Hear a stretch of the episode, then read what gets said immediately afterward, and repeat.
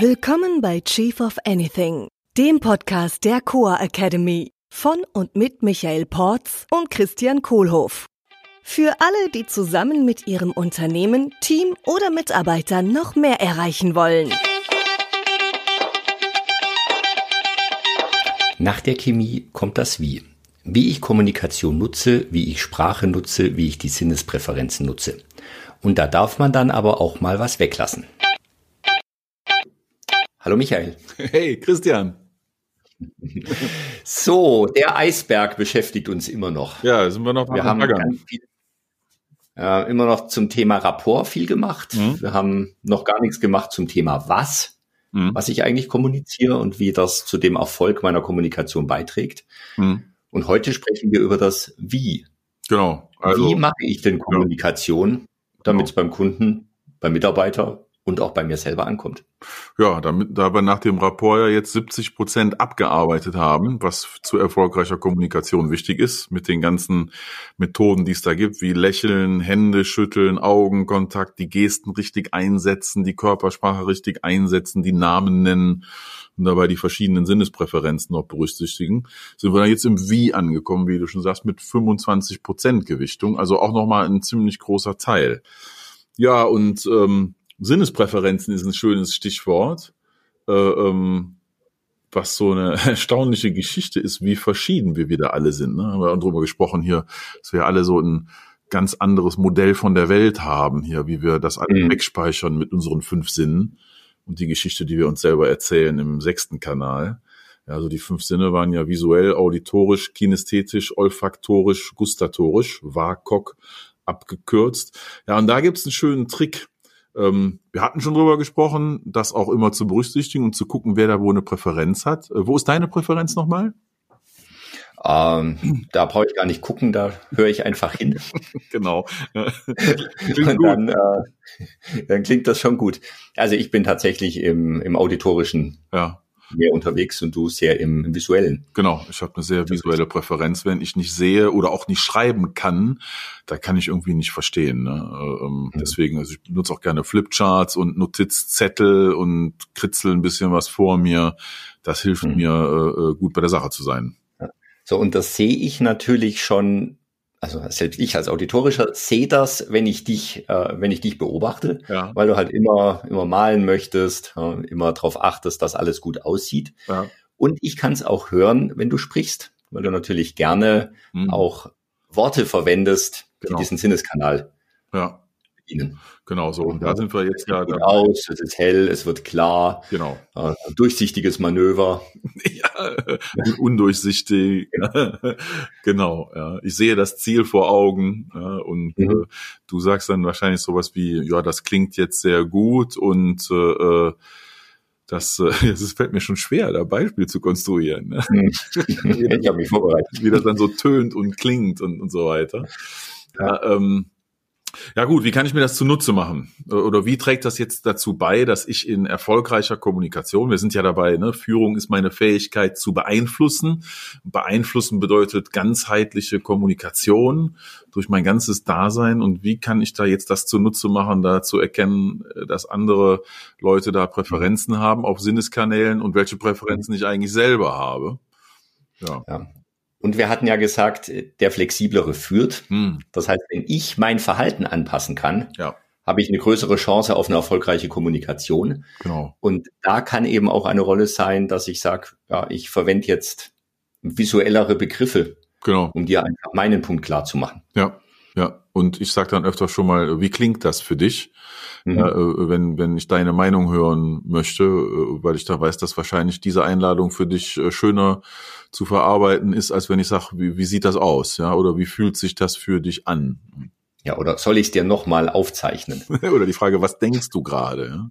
Ja. Oder auch, mach doch mal eine schöne Skizze für mich. Ja, genau.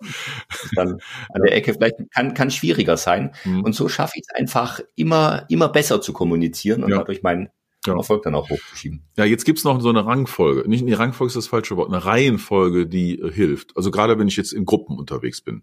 Also gut, wenn wir jetzt One-on-One -on -one sind, ne, dann kann ich mich relativ schnell darauf einstellen, äh, wie ist der andere von seinen Sinnespräferenzen unterwegs? Spreche ich jetzt mehr visuell oder äh, äh male ich mehr auditorisch oder wie fühlt sich das an, äh, wenn ich meine innere Stimme höre? Ja, äh, in der Gruppe ist natürlich die Challenge, äh, hm, die werden alle verschiedenartige Präferenzen haben, höchstwahrscheinlich. Ne? Äh, mhm. Was mache ich denn da? Hm. Gut streuen. Ja, genau. Gut streuen. Gut streuen. Und dann habe ich einen Kniff gelernt, nämlich die Reihenfolge, in der ich am besten gut streue. Und die mhm. Reihenfolge ist mit dem Kinästhetischen anzufangen.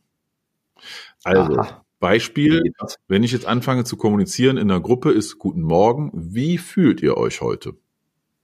Ja, dann habe ich damit äh, den kinästhetischen Sinn angesprochen. Wie fühlt ihr euch heute? Äh, und äh, also die Kinästheten, die Menschen mit kinästhetischer Präferenz, das sind etwa nur zehn Prozent der Bevölkerung. Äh, puh, warum spreche ich die dann zuerst an? Weil das diejenigen sind, die ich am ersten, am ehesten verliere. Also die sind am schnellsten wieder raus und die verlieren am schnellsten Interesse, wenn die nicht sofort irgendwie kinästhetisch abgeholt werden. Ne, also da ist gute Technik, um am besten gut zu streuen, äh, ähm, mit kinästhetisch anzufangen. Wie geht es euch? Wie fühlt ihr euch? Ne, äh, äh, wie ist die Gemütslage? Äh, irgendwie sowas. Äh, mhm. Und die zweite Gruppe, die ich dann als nächstes anspreche, wenn ich gut streue, ist die visuelle Gruppe. Mhm. Und die visuelle deswegen, weil die die Mehrheit stellt. Da sind nämlich gut 50 Prozent der Menschen, die eine visuelle Präferenz haben. Gut, die auditorischen sind 40 Prozent, ist jetzt auch nicht so viel weniger und die kommen dann halt als dritte kurz danach. Also da merke ich mir immer das Kürzel KVA, kinesthetisch, mhm. visuell, auditorisch. Und wenn ich dann einmal durch bin, dann fange ich wieder vorne an. Mhm. Ja, und die, äh, die auditorischen, mit der auditorischen Präferenz, die hören dich ja von Anfang an. Ja. Das heißt, die Klar. kriegen dich ja auf der Tonspur sowieso die ganze Zeit mit. Und auf dem Bild, heißt, äh, wenn sie die Augen aufmachen. Die anderen sehen dich. Auch, genau, ja. Also da habe ich dann alle Präferenzen drin. Und da sind wir auch wieder, hatten wir schon ja Handshake und so, ne? Also Hand geben hilft natürlich auch beim Kinästhetischen. Was eine ganz tolle Sache ist, immer klar zu beobachten für alle, die irgendwie im Produktbereich sind. Ne? Ich habe ja einige Zeit im Telekommunikationsbereich gearbeitet, da waren dann so die, die neuen Geräte irgendwie cool. Und wenn wir die dann am Anfang vom Meeting rumgegeben haben, da konntest du ganz klar sehen, äh, wer eine kinästhetische Präferenz hat, weil die können sich auf gar nichts konzentrieren, solange sie das Ding nicht in den Händen halten. Und wenn sie es in den Händen halten, lassen sie es auch so schnell nicht wieder los und geben es ungern weiter, mhm. sind dann mit voller Aufmerksamkeit auf einmal auch vorne beim Vortragen oder in der Gruppe dabei ja, äh, ähm, was dann vorher nicht so ging. Deswegen wir in unserem Workshop legen ja auch immer so, wir nennen das ja kinästhetische Spielzeuge, nennen wir raus, nennen so Squishies und Bälle und so Blöcke und was weiß ich alles.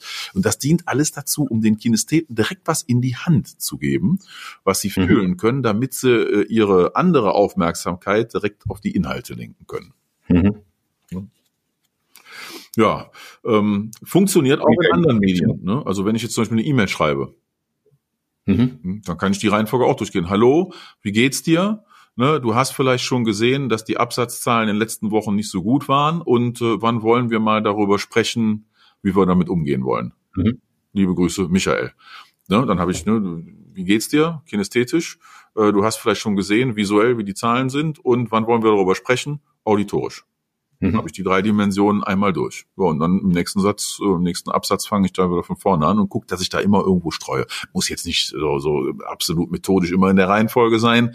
Äh, einfach nur immer gucken, dass ich auf allen Ebenen dabei bleibe. Ja. Michael, klasse. Was kann man denn noch machen? Ja, äh, was kann man noch machen? Da gibt's ähm, aber bestimmt noch einige Sachen, die man machen kann. Ja, da gibt's noch einiges, was man machen kann. Im, im Wie, wo wir gerade sind, mit 25 Prozent des Eisbergs, der, der mir dabei hilft, äh, erfolgreich zu führen, ne? weil Führung ist ja meine Fähigkeit zu beeinflussen. Ja, und äh, jetzt denken wahrscheinlich einige gerade, boah, jetzt sagt der das schon wieder. Ne, ähm, ja, und das ist genau der Trick. Wiederholen. Hatten wir, glaube ich, in einer anderen Episode auch schon mal drüber gesprochen. Mhm. Ja, Chief Repeating Officer haben sich die beiden Google-Gründer irgendwann mal genannt, als sie das gemerkt haben. Früher gab es den Begriff der zerkratzten Schallplatte, der immer wieder neu spricht, immer wieder neu spricht, immer wieder neu spricht und wiederholt. Ähm, und das ist halt so eine grundsätzliche Taktik. Also wenn 20 Millionen Bits auf mich einprasseln und am Ende kommen sieben plus minus zwei Ergebnismenge raus, dann vergrößere ich natürlich meine Erfolgschance brutal, indem ich einfach meine Message wiederhole, wiederhole, wiederhole. Mhm. Und zwar dreimal, um den anderen davon zu überzeugen und sechsmal, damit er sich noch dran erinnert. Mhm. Dreimal zum Überzeugen, sechsmal zum Erinnern. Das haben wir in einem anderen Podcast schon mal gemacht und wir wiederholen es gerne nochmal, weil wenn es zehnmal und zwölfmal ist, dann ist es halt noch erfolgreicher. Ja. Also wie oft zum Überzeugen? Äh, neunmal? Sechsmal? und zum Erinnern? Sechsmal. Genau. So, genau. Jetzt gibt's aber auch noch andere Sachen, die man machen kann. Ja, gibt es. Um in dem Wie tatsächlich äh, besser zu sein. Zum Aber Beispiel genau das man, gibt es. Kann man. ist, ah, toll. Boah, da geht's mir rauber. Habt ihr das gemerkt gerade, was er da gemacht hat? Das ist ganz clever, ne, der Christian.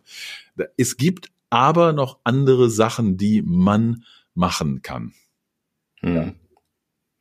Wir hatten ja immer das schöne Beispiel im äh, im Chefseminar, dass du mir gesagt hast, äh, Christian, du hast so ein schönes weißes Hemd an, aber mir fällt auf, dass du das immer trägst. genau.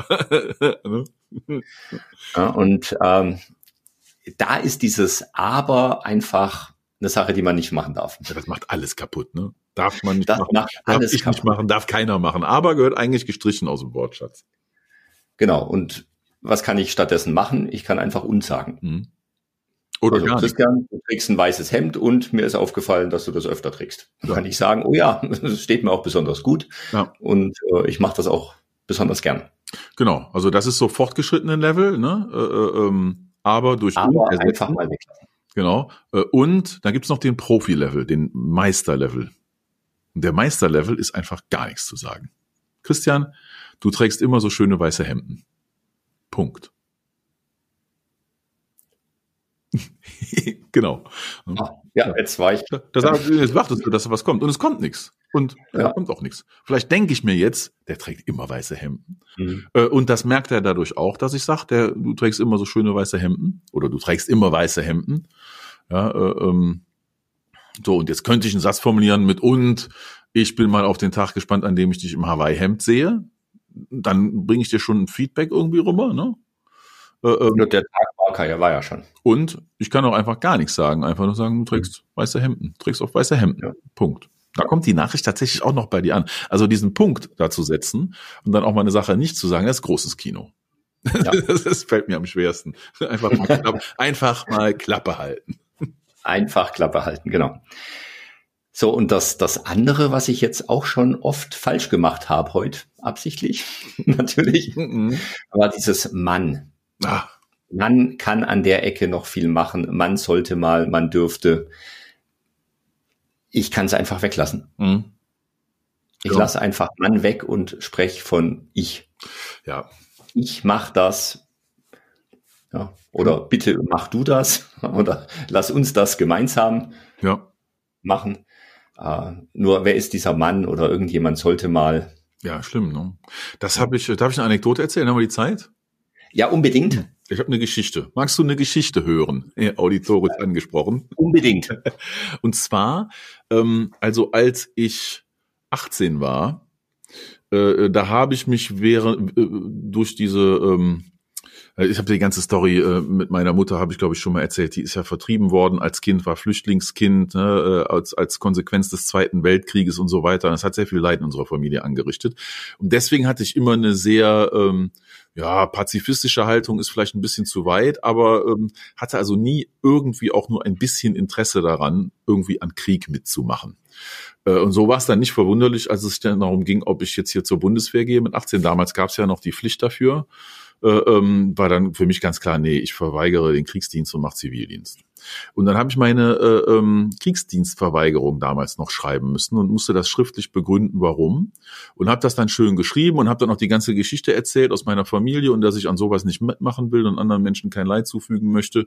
Und dann hatte ich so einen Typen, der hat mir damals geholfen. Ich weiß seinen Namen leider nicht mehr. Ähm, und der hat dann sich zur Aufgabe gemacht, Leuten wie mir zu helfen, mit ihren Kriegsdienstverweigerungen durchzukommen. Und ich kann mich nur an eine Sache erinnern. Wir saßen dann zusammen und er rauchte immer irgendwie seine Pfeife dabei äh, damals. Und äh, ähm, der hat mir das dann gesagt, Mann, könnte ich mal komplett vergessen, ja, und sollte da mal von ich sprechen. Ja, ich hatte dann als geschrieben, ja, man soll anderen Menschen nichts tun und wenn man dann und so weiter und mit der Waffe und hin und her. Äh, und der hat mir das das erste Mal beigebracht, da war ich 18, das habe ich nie vergessen. Es hat so einen bleibenden mhm. Eindruck hinterlassen. Äh, und ich muss sagen, seitdem lerne ich das immer noch, dieses Mann wieder aus mir rauszubekommen, was ich in den 18 Jahren davor gelernt habe. Und die andere Sache, die mir Jahre später erst bewusst wurde. In der Schule haben sie mir immer eingetrichtert, ich soll bloß keinen Satz mit ich anfangen. Und das mag auch in vielen Sätzen guter Stil sein, das nicht zu tun. Und es gibt Gelegenheiten, wo das ich einfach dahin gehört, weil ich an der Stelle dann Verantwortung übernehme und nicht ein imaginärer Mann, den es gar nicht gibt. Ja, mhm. das war meine, meine Anekdote zum Mann und zum Kriegsdienst verweigern. Mhm. Ja, es ist ja wie bei äh, zu Hause, man sollte mal die Küche aufräumen ja. oder irgendjemand sollte mal die Küche aufräumen. Ja. Und da helfen auch noch ganz kurz die Modaloperatoren, ah. nämlich äh, müssen, dürfen, können, sollen, äh, sollten. Mhm. Äh, und ihr habt vielleicht schon gehört, wir verwenden öfter so das dürfen, du darfst, du darfst dann als Chef auch so, oder du, du willst. Ja. So. Und was, bei, was mir zum Beispiel sehr gut hilft, wenn ich mir sage, äh, nicht, ich muss jetzt die Küche aufräumen, sondern ich will die Küche aufräumen. Ja. Ja. Fühlt sich gleich ganz anders an. Ich gehe gleich ganz anders ran, weil ich sage, ja, das, das ist genau das, was ich jetzt machen will. Manchmal sage ich auch, ich darf.